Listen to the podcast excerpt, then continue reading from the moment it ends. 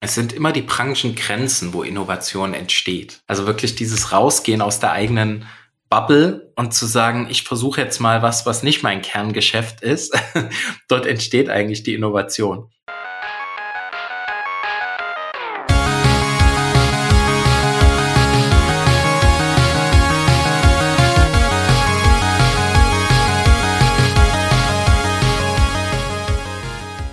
Herzlich willkommen zum Digital Pacemaker Podcast mit Uli Irnig und mit mir, Markus Kuckertz. Heute sprechen wir darüber, wie man den Markt für Bankdienstleistungen über neue Geschäftsmodelle verändert. Zu Gast ist Baha Jamous, Vice President Marketing und Communications der Solaris SE. Baha, schön, dass du heute bei uns bist.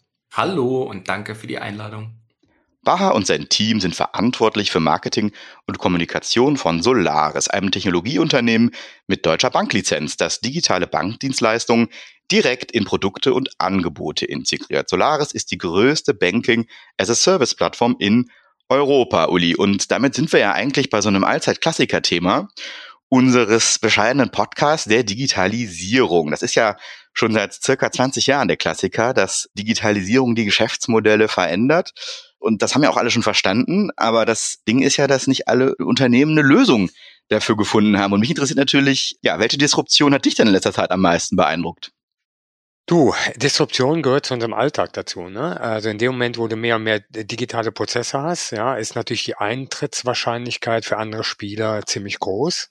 Die Automobilbranche hat durch, ähm, ich sag mal, Innovation in der Batteriewelt getroffen. Ne? Und komischerweise findest du jetzt chinesische Autos, die früher immer Probleme mit Motoren und Getrieben hatten. Jetzt ziemlich stark. Ne? Build Your Own Dream ne, hat jetzt Tesla überholt in den weltweiten Absatzzahlen. Ja, das ist schon eine bemerkenswerte Disruption. Ne? siehst du auch im Aktienmarkt.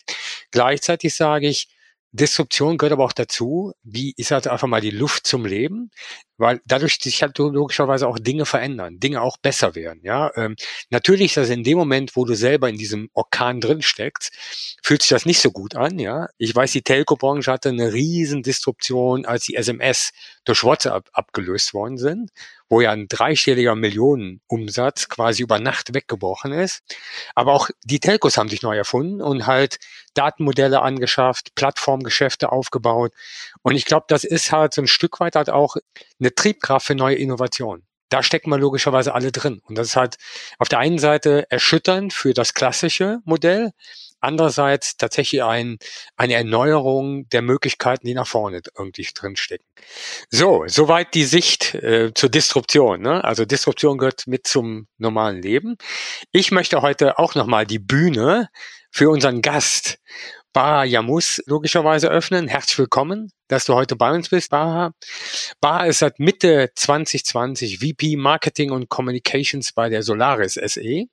Zuvor war Baha Dozent an der Deutschen Presseakademie, Chief Marketing Officer bei HappyMac, Associate Director bei der internationalen PR-Beratung Finsbury Glover Herring und Baha hat natürlich auch studiert, Wirtschaftsrecht, an der Technischen Universität in Dresden sowie Kommunikationspsychologie oder komme später nochmal drauf äh, und Management äh, an der Dresdner International University. Lieber Baha, bevor wir an so unsere Standardfragen eingehen, wenn du so ein bisschen auf deine professionelle Karriere so ein bisschen zurückblickst, was war denn für dich die größte Disruption auf dem Werdeweg?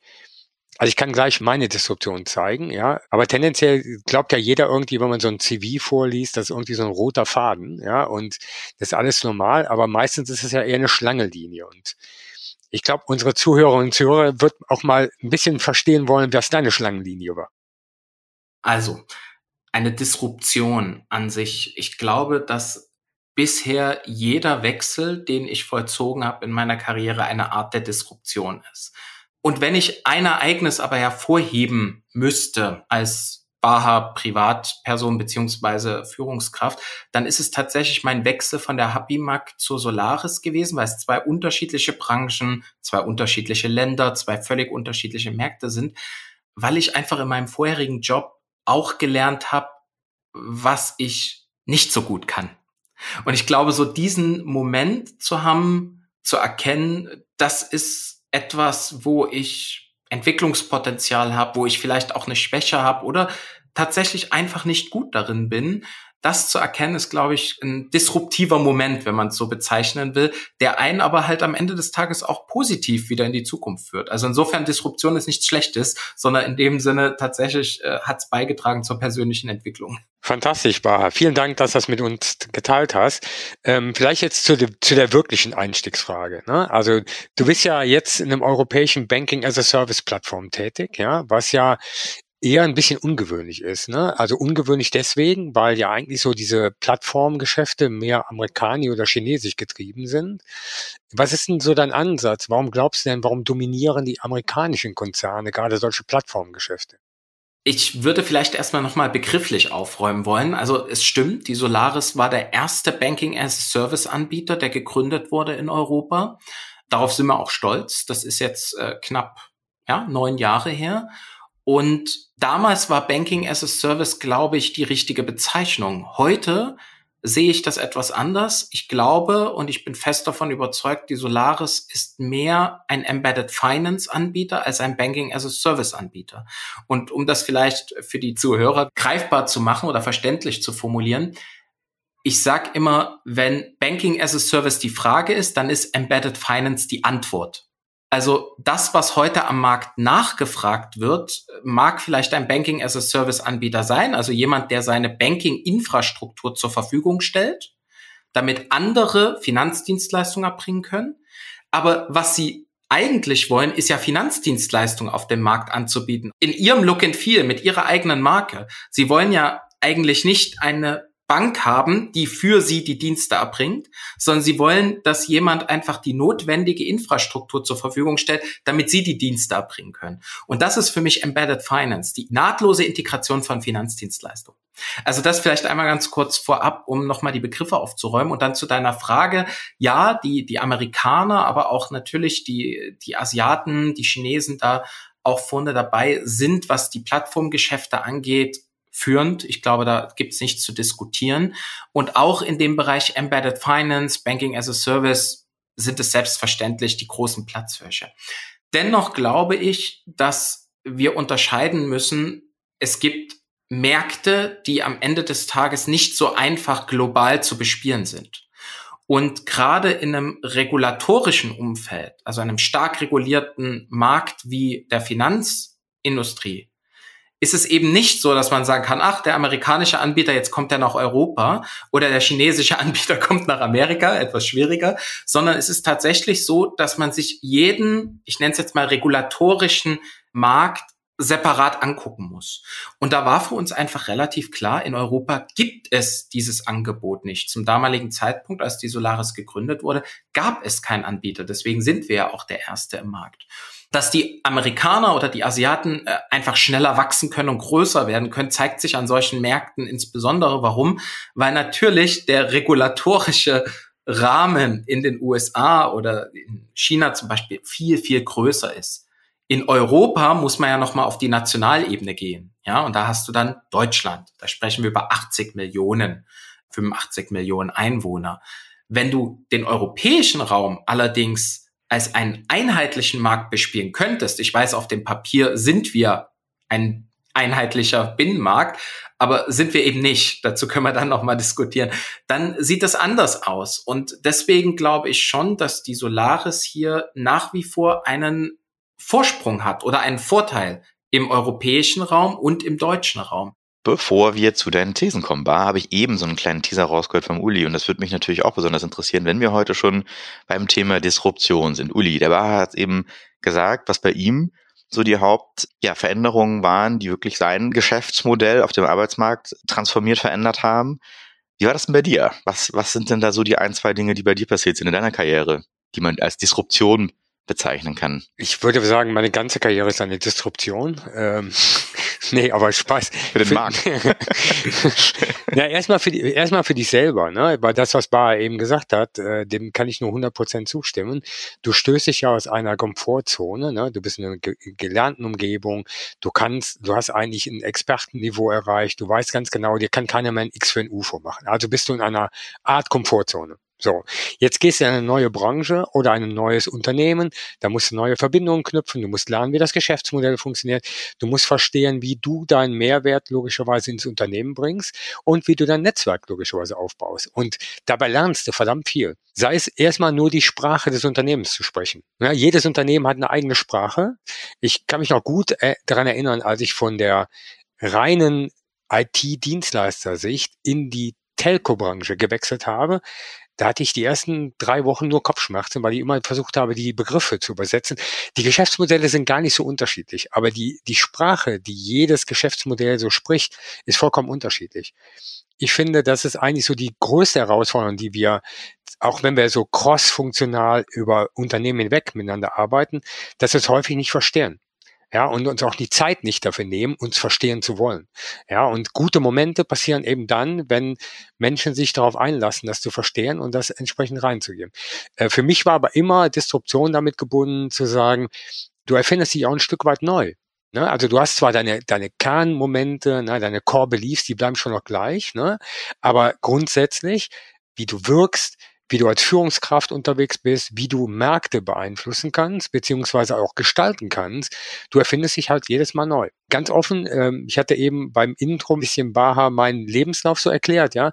Und das war, jeder Branchenwechsel war ein neues Erfinden. Jeder Rollenwechsel ist aber auch ein neues Erfinden. Also das heißt, auch wenn du lange einem Unternehmen bist und pusst dich halt in die, in andere Perspektiven rein, ist das ein neues Erfinden aber gleichzeitig halt auch eine neue Wirkung, die du entfalten kannst. Ja, und das finde ich halt als so eine unendlich große Chance und ein Geschenk, sich da halt auch immer wieder weiter zu entwickeln. Hm, das ist ja eigentlich genau das, was eine Disruption beschreibt. Ja, also eine harte Veränderung persönlich. Umso härter die Veränderung, umso größer die Disruption, aber tatsächlich auch umso mehr Potenzial hat man ja für ich sage jetzt mal, die Weiterentwicklung, die persönliche oder sogar für Erfolg letztendlich. Ich habe den Uli vor allem als Chef kennengelernt als Disruptor in Leadership. Ich weiß, dass das vielen äh, seiner Mitarbeiterinnen und Mitarbeiter auch so geht. Und ich weiß, dass er vor allem da auch seine Peers und seine Chefs oft ziemlich disrupted hat in der Art und Weise, wie den gemacht. Und Uli, ich danke dir da sehr für. Da habe ich sehr viel von gelernt.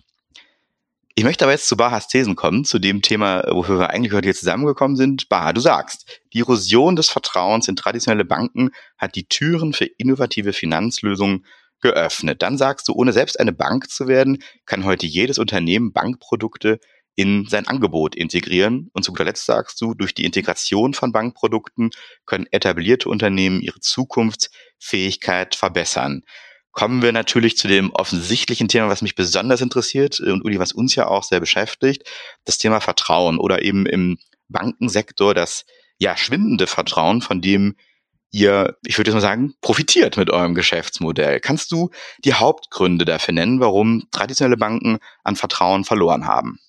Also ich kann natürlich auch nur meine Wahrnehmung schildern oder das, was wir in den letzten Jahren analysiert haben. Ich glaube, es ist unbestritten, dass wir in den letzten 10, 15 Jahren eine massive Veränderung im Banking äh, gesehen haben, äh, generell in der Finanzindustrie. Ähm, wir sehen es ja heute noch, äh, Filialen sterben. Wir sehen es da an, wie viele Neobanken sich in den letzten Jahren gegründet haben. Wir sehen auch an den neuen Trends, die wir ja begleiten, dass da eine Branche sich verändert und noch lange nicht fertig ist. Was hat das alles mit Vertrauen zu tun? Ich glaube, es ist nicht vermessen zu sagen, dass Banken, traditionelle Banken, somit zu den Institutionen gehörten über viele Jahrzehnte hinweg, die das meiste Vertrauen in der Bevölkerung genossen haben. Ich glaube auch nach wie vor, wenn es zum Beispiel um Datensicherheit geht, da sind die Banken ganz weit vorne. Und äh, das hat natürlich Gründe, ja. Also sie verwahren die Gelder von Menschen, sie sind am Ende des Tages kritische Infrastruktur, sie halten Regeln ein, sie definieren Regeln, sie haben Sicherheitsstandards. Und all das hat dazu geführt, dass am Ende des Tages, auch wenn mal hier und da eine Krise war, Banken immer ein hohes Vertrauen genossen haben. Was allerdings ganz spannend ist, ist die Frage, hatten sie vielleicht auch deshalb so viel Vertrauen, weil es keine Alternativen gab? Und das würde ich tatsächlich mal als These herausstellen, denn was ich nicht möchte, ist jetzt irgendwie auf Banken schimpfen. Ganz im Gegenteil. Also es gibt viele Gründe, warum Banken Vertrauen verspielt und verloren haben. Mag es jetzt zum Beispiel Skandale sein, also die Finanzkrise generell, aber auch äh, danach äh, Skandale, wie wir sie bei Wirecard gesehen haben, zum Beispiel. Auch das ganze Thema Transparenz, Verbraucherschutz, was Gebühren angeht, wie damit umgegangen wurde in den letzten Jahren und was es da für Fälle gab. Und natürlich auch die Frustration vieler Kunden, dass sie im Bankgeschäft lange Zeit nicht die digitale Customer Experience hatten, die sie vielleicht von anderen Prozessen und Produkten gewohnt waren. Klassisch Online-Shopping zum Beispiel. Also all das führt dazu, aber die Alternativlosigkeit finde ich ganz interessant. Warum? Weil in dem Moment, wo jemand an den Markt kommt und dir sagt, Moment mal, ich kann dir das gleiche Produkt anbieten, aber schneller, günstiger, more convenience, wie man im Englischen so schön sagt. Ich mag das Wort convenience einfach. Kundenfreundlicher könnte man vielleicht auch sagen. Dann geht es gar nicht darum, dass du automatisch dem anderen weniger Vertrauen entgegenbringst, sondern du hast auf einmal einen neuen Spieler, dem du auch vertraust oder dem du vielleicht mehr vertraust, weil der bestimmte Bedürfnisse befriedigt. Vertrauen ist ja aus unserer Sicht ist das im Grunde die zentrale Währung im Finanzbereich, ja. Und wie konnte in den letzten Jahren das Vertrauen von den einen zu einer neuen Gruppe von Playern gehen? Und das, glaube ich, hängt vor allen Dingen damit zusammen, dass die Frage der Sicherheit in den letzten Jahren gar nicht so groß war, sondern es ging vor allen Dingen um das Thema Convenience, digitale Customer Experience, Geschwindigkeit, ja, seamless Integration, also wirklich die Möglichkeit am Point of Sale einfach zu sagen, ich kaufe das jetzt, ich brauche das, ohne irgendwie zehn Tans einzugeben und was weiß ich. Und genau das hat dazu geführt, dass es letzten Endlich so eine Art zunehmende Vertrauenserosion gab auf der Seite der traditionellen Banken bis jetzt. Und ich glaube, das ist ein ganz, ganz spannender Moment, den wir gerade erleben. Denn durch diese Art Marktkonsolidierung, die wir in den letzten zwei Jahren erleben, gerade im Neobankenbereich oder generell in der Fintech-Szene, die ist ja vor allen Dingen getrieben von der Frage der Sicherheit, der Compliance, vor allen Dingen regulatorischen Fragen.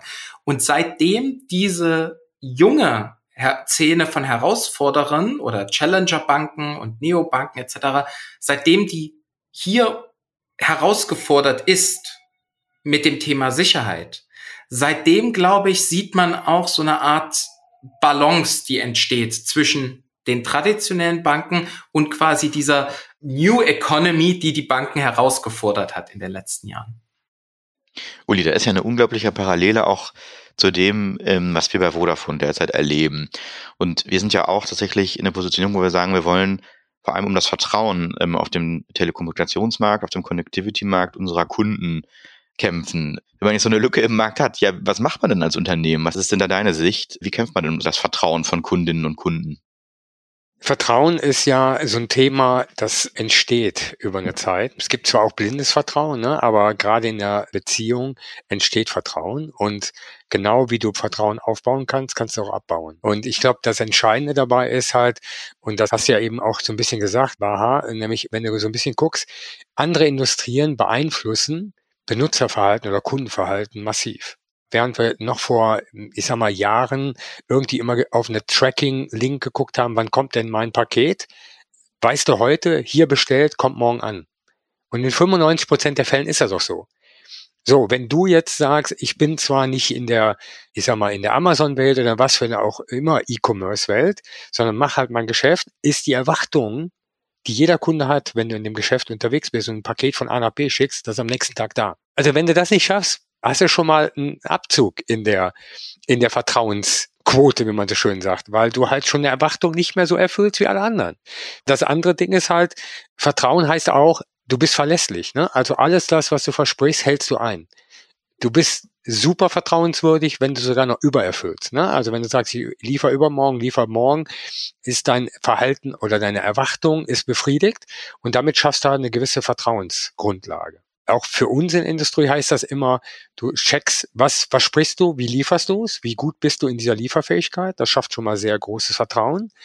Und dann kommen so ein paar andere, so, so ein paar Dinge, wo, wo du sagst, naja, Daten ist ein wichtiges Gut, wie sicher ist dieses Unternehmen und geht das mit meinen Daten? Das erlebst du ja sehr stark ne, in der heutigen Welt, ne, Identitätsklau und so weiter und so fort. Und das ist ein wichtiger, wichtiger Felsen in der ganzen Brandung. Für mich ist dann noch, noch ein Tüpfelchen mehr, äh, gerade wenn es um Richtung Vertrauen geht. Da geht es auch darum, wie weit ist ein Unternehmen tatsächlich bereit, die digitale Gesellschaft und den Planeten zu schützen. Also wie ist das mit im Werte Zustand. Ne? Also das sehen wir sowohl, wenn wir neue Mitarbeiterinnen und Mitarbeiter für uns gewinnen wollen, ne? also dass da ein großer ESG-Fokus drauf ist. Ne? Ich glaube, das, das ist alles so eine Mischung aus diesen verschiedenen Faktoren. Und wenn du einen von diesen Faktoren in Misskredit bringst, ist dein Vertrauen futsch. Ja, also da kannst du alle anderen Dinge super machen, aber es ist die Summe, die es ausmacht. Und vielleicht noch hier zu ergänzen, ich habe eine ganz interessante Analyse aus einer unserer Studien, und dann noch ein Kommentar zu dem, was du gerade gesagt hast, Uli. Zur Analyse kurz. Äh, wir hatten eine Studie gemacht, Ende 2022 war das gewesen. Und damals hatten wir den Mobilitätssektor uns angeschaut. Und der Begriff der Verlässlichkeit, Uli. Sicherheit und Verlässlichkeit waren zwei Charakteristika, die mit der Konversionsrate, also quasi der potenziellen Konversionsrate von Embedded Finance Anbietern aus Mobilsektor, Mobility-Sektor korreliert haben. Also das bedeutet genau das, was du gerade sagst. Sicherheit, Verlässlichkeit ist Vertrauen. Und wenn du das lieferst, dann ist dein Potenzial auch, dass du quasi eine Bank ersetzen kannst, um es jetzt mal platt zu sagen, viel, viel höher. Und weil du gerade gesagt hast, Vertrauen kann man natürlich genauso verlieren, wie man es gewinnt. Ich glaube, vielleicht sind wir uns da sogar einig. Vertrauen zu verlieren geht halt schneller als wieder aufzubauen. Und wenn du gerade als traditionelle Bank so ein riesiges, also ein Vertrauensvorschuss einfach hast, den du dir über Jahrzehnte erarbeitet hast, zu Recht, und dann natürlich in den letzten Jahren durch Angreifer, Skandale etc.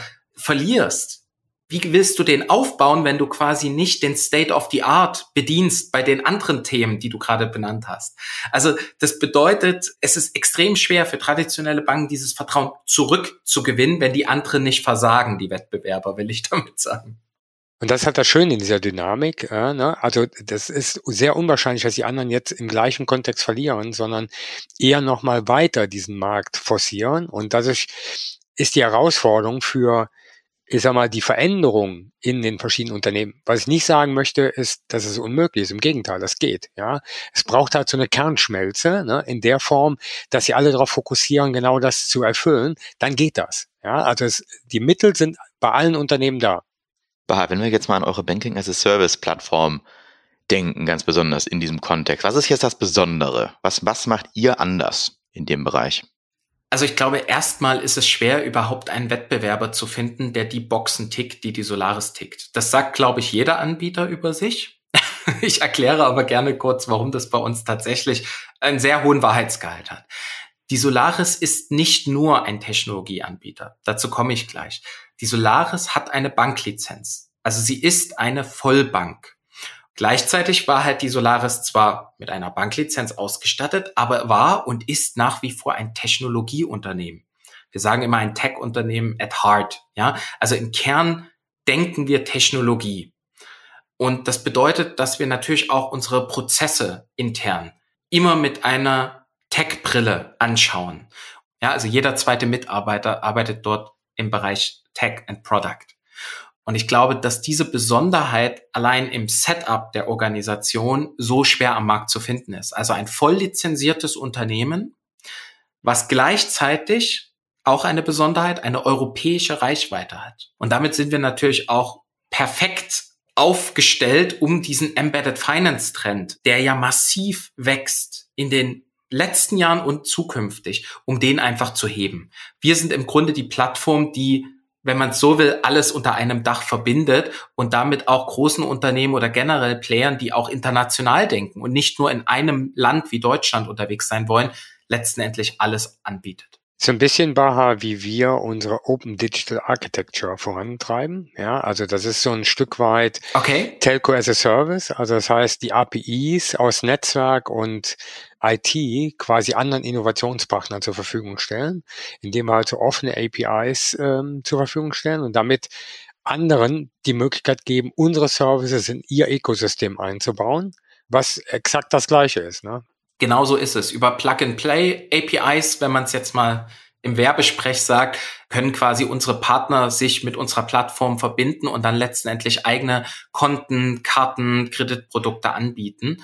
Und das ist genau das, was wir sein wollen. Im Grunde nennen wir das ein B2B2X Business. Also wir bieten es B2B Kunden an, damit die es wiederum an ihre Endkunden anbieten können. Wir bleiben dabei im Hintergrund. Man sieht auch unsere Marke in der Regel nicht. Ja, also nur dort, wo es notwendig ist, weil es der Gesetzgeber vorschreibt. Aber ansonsten halten wir uns verdeckt. Also wir sind da White Label, um einfach nochmal so einen Begriff in den Raum zu werfen. Du hast es gerade eben erklärt, wie das funktioniert. Hast du für uns ein paar Beispiele, ähm, wie das ja so funktioniert in der Realität? Also wer sind so eure Kunden? Wie nutzen die eure Produkte? Die Solaris selbst ist groß geworden mit den Neobanken. Ich glaube, das, das ist kein Geheimnis und äh, die Hälfte der Neobanken, die heute in Deutschland bekannt sind, sind auf der Solaris-Plattform gewachsen. Dazu gehört zum Beispiel die Tomorrow Bank.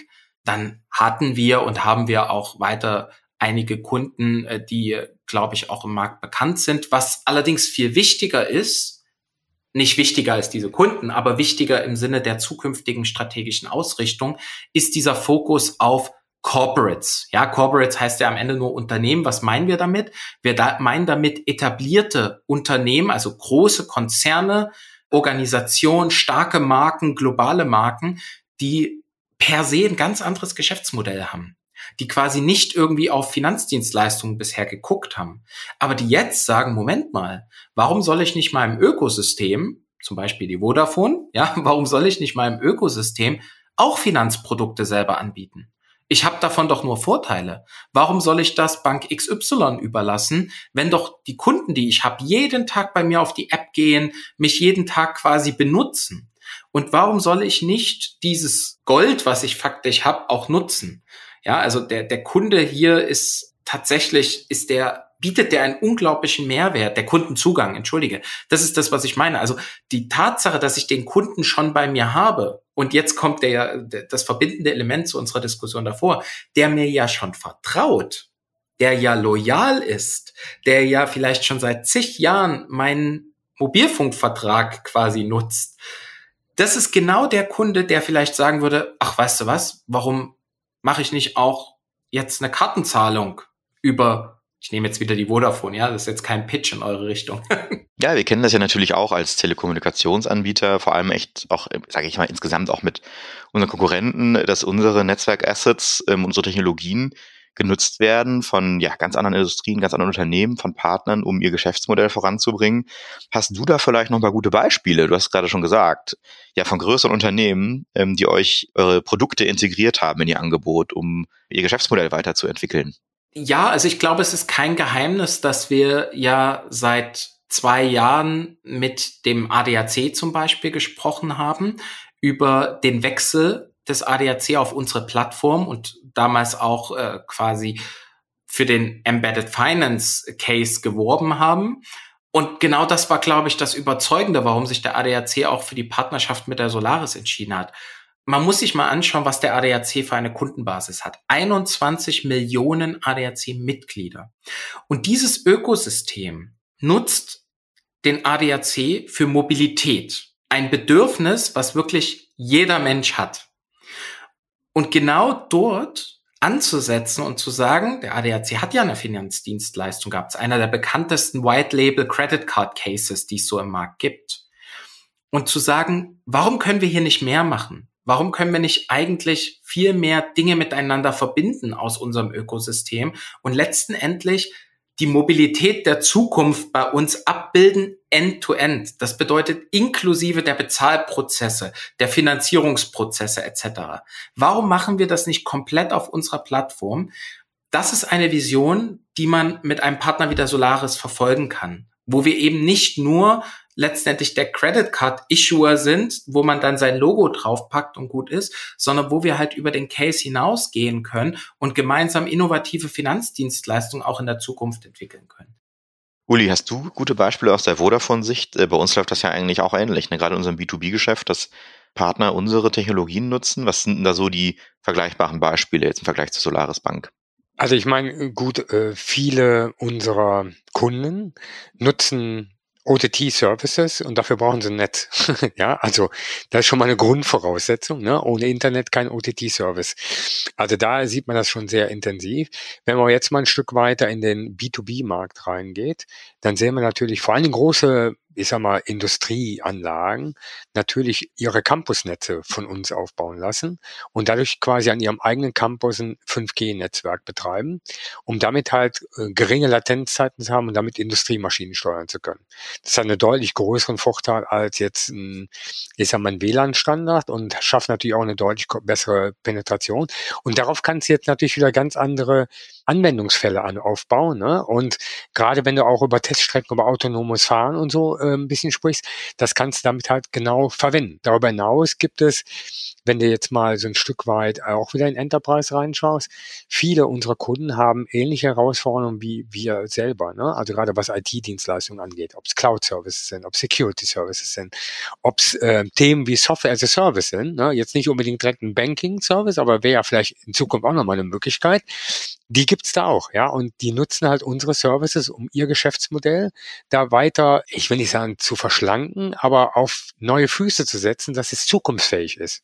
Gerade wenn du an Innovation denkst, ich denke nur mal so ein Stück weit an die Kooperation zwischen verschiedenen Industrien, da brauchst du eine Plattform, da brauchst du einen offenen Standard, wo halt verschiedene Industrien drauf arbeiten können. IoT ist zum Beispiel so ein Thema, eine Internet of Things. Ne? Gerade solche Plattformen helfen dir natürlich jetzt logischerweise physische, also nicht physische Welt, ne, die digitale Welt mit der physischen Welt zu verbinden. Ja, und damit halt nochmal neue Ansätze zu finden. Es sind immer die Branchengrenzen, wo Innovation entsteht. Also wirklich dieses Rausgehen aus der eigenen Bubble und zu sagen, ich versuche jetzt mal was, was nicht mein Kerngeschäft ist. Dort entsteht eigentlich die Innovation. Bah, du hattest eben schon ähm, von dem großen Potenzial gesprochen und lass uns doch da vielleicht nochmal eingehen. Was ist, was ist die Vision der Solaris Bank und ja, in welchen Branchen oder Bereichen siehst du eben besonders Potenzial für die Integration von Finanzprodukten? Was habt ihr da für Beispiele im Kopf? Unsere Vision letztendlich ist, dass wir allen Unternehmen ermöglichen wollen, Finanzdienstleistungen in ihr Offering anzubieten oder zu integrieren. Welche Branchen sind das vor allen Dingen, die man jetzt sieht? Weil es ist gar nicht so lange her, da war in Deutschland der Begriff Embedded Finance so, ja, das ist doch irgendwas aus den USA. Und was wir gemacht haben, ist, wir hatten die erste Studie gemacht und versucht zu beweisen, dass Embedded Finance am Ende des Tages mit Kundenloyalität zusammenhängt. Die Branche, die natürlich hervorgestochen hat bei dieser Frage, wo ist das größte Potenzial, war E-Commerce. Relativ klar. Warum? Weil die haben schon seit zig Jahren einen Checkout-Prozess. Man kennt es, dass man dort das ganze Thema Payment integriert hat. Man interessiert sich eigentlich gar nicht mehr dafür, welche Bank da im Hintergrund was abwickelt. Und tatsächlich gibt es, wenn man so an Marken wie Salando denkt, einfach eine unglaublich starke Customer Loyalty. Und dann waren da aber noch andere Branchen, die wir uns in den letzten Jahren dann sukzessive angeschaut haben und die hohes Potenzial aufgewiesen haben. Und das ist zum einen Mobility. Also wirklich das ganze Thema Mobilität ist unglaublich vielversprechend. Ich glaube, das liegt zum einen daran, weil es einfach ein Megatrend ist und weil natürlich Mobilität so stark in den Alltag eines jeden Menschen integriert ist. Und dann gibt es den Bereich Travel, also Hospitality, auch ähnlich. Warum? Weil dort natürlich relativ viel Geld investiert wird. Und das sind jetzt einfach mal ein paar Branchen oder Sektoren, wo wir genau wissen, dass das Potenzial riesig ist und es wächst. Und alle Branchen haben ganz, ganz unterschiedliche Verhaltensweisen bei den Kunden. Wir haben da viele spannende Daten erhoben, die man auch bei uns alle nachlesen kann. Wir halten nichts geheim. Wir teilen da super gerne mit, mit der Welt. Auf unserer Website findet ihr das alles. Ich danke euch beiden. Das war ein sehr spannendes Gespräch zum Thema Disruption. Ja, und wie immer an der Stelle die Frage, was habt ihr aus dem Gespräch mitgenommen? Baha, vielen lieben Dank. Disruption ist was Gutes und schafft neue Seiten und schafft auch in mir selber eine neue Erkenntnis und neue Fähigkeiten. Das war Erkenntnis Nummer eins. Und Erkenntnis Nummer zwei, Innovation entsteht an den Rand, an den Schnittstellen der verschiedenen Industrien. Also erstmal vielen, vielen Dank für die Einladung. Das hat richtig Spaß gemacht. Ich glaube, ich habe schon länger nicht mehr so eine Unterhaltung äh, geführt und einfach auch ein bisschen reflektieren dürfen, was wir da eigentlich machen. Die eine Erkenntnis ist sicherlich ein bisschen selbstreferenziell. Ich glaube, dass die Solaris richtig, richtig geilen Scheiß macht. Und ähm, die zweite Erkenntnis ist aber die andere Seite. Ich glaube, dass ihr auch ziemlich geilen Scheiß macht, den ich so bisher nicht kannte. Und würde da auch super gern mehr dazu lesen, gerade das ganze as-a-Service-Thema, ähm, was sich jetzt so von Uli aufgeschnappt hat. Da lässt sich viel vergleichen. Das äh, fand ich jetzt interessant und würde da auch gerne ein bisschen mehr dazu erfahren. Ja, cool. Zum Abschluss haben wir für unseren Gast immer noch mal eine ganz besondere Frage. Das hat nicht unmittelbar was zu tun mit dem Thema, über das wir gesprochen, sondern eigentlich vielleicht auch mehr mit dir als Person. Da kommen wir vielleicht wieder an den Anfang, an Disruption in deiner Karriere, also deine persönliche Entwicklung. Und die Frage ist, stell dir vor, du hast äh, vor deiner Uni an der TU Dresden, da wo die, an dem Haupteingang, wo die Studenten jeden Morgen rein und raus gehen, eine Plakatwand vor deiner Uni. Und du dürftest den Studentinnen und Studenten was mitgeben, was auf dieser Plakatwand steht, was du aus deiner Karriere, aus deiner Laufbahn gelernt hast, eine Message. Was, was würde da draufstehen von dem Plakat, was von dir gestiftet wurde? Schnell scheitern. Das würde ich draufschreiben. Ja, ich glaube einfach so früh wie möglich viel lernen. Das hatte ich am Anfang gesagt. Breit aufstellen, viel mitnehmen, viel experimentieren. Gar nicht mehr an diesen roten Faden denken, der früher, glaube ich, sehr wichtig war für Karrieren, sondern einfach viele verschiedene Perspektiven einsammeln. Und dazu gehört auch super gerne scheitern. Einfach mal scheitern und deswegen möglichst schnell, weil dann spart man sich später die Disruption im negativen Sinne. Ich muss jetzt gerade daran denken, wie die alle im ersten Semester aussteigen und sagen, ja, der Bar hat es doch gesagt. Verdammt, nee, daran habe ich jetzt nicht Nein, gedacht. Aber Uli, wie sieht, das, wie sieht das bei dir aus? Schnell scheitern. Das reflektiert sich doch auch in der Disruption, die du für dich erlebt hast. Hm, total. Und ich äh, finde, das ist ein schönes, kurzes Statement, wo du auf die Plakatwand schaust und denkst, hm, was will der Autor dir damit sagen? Und dann, wenn du reflektierst, denkst, ja, ist genau das, worum es geht. Machen wir uns mal nichts vor. Mit dem roten Faden, unser Kopf spielt uns auch immer eine tolle Geschichte vor die aber nichts mit der Realität zu tun hat und erst dann Realität wird, wenn du es ausprobiert hast.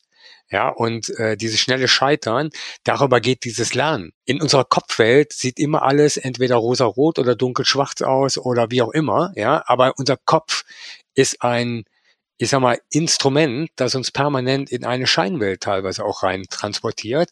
Und dieses schnelle Scheitern kommt ja vom Ausprobieren. Ja, und darüber lernen. Im Kopf scheiterst du meistens nicht. Baha, magst du unseren Zuhörerinnen und Zuhörern zum Schluss noch sagen, wo sie mehr über dich erfahren können, wenn sie über das Thema mit dir sprechen wollen und wo sie mit dir in Kontakt treten können? Super gern. Also grundsätzlich auf LinkedIn findet ihr mich äh, mit meinem Namen, mit allen Informationen, könnt mir direkt schreiben, können uns vernetzen. Freue ich mich immer über die Kontaktaufnahme. Ansonsten als Sprecher der Solaris ähm, ist es auch nicht schwer, meine Kontaktdaten auf der Seite der Solaris zu finden. Ansonsten vermute ich mal, dass die Hosts des Podcasts auch die Kontaktdaten gerne zur Verfügung stellen. Auf jeden Fall. Und Baha, vielen, vielen Dank, dass du heute unser Gast warst und vielen Dank für das inspirierende Gespräch. Danke euch. Das war der Digital Pacemaker Podcast zur Digitalisierung von Geschäftsmodellen im Finanzsektor. Zu Gast war Bahaja Mus, Vice President Marketing und Communications der Solaris SE. Weitere Informationen zur Folge findet ihr in den Show Notes. Und wenn ihr mit uns über die Themen diskutieren wollt, dann kommentiert unsere LinkedIn-Posts oder schickt uns eine Nachricht. Der Digital Pacemaker Podcast erscheint alle 14 Tage, dienstags auf Spotify, Apple und überall dort, wo es Podcasts gibt. Klicke jetzt auf Folgen oder abonnieren, um keine Folge zu verpassen. Viel Spaß und bis bald, euer Uli und Markus. Rock'n'Roll!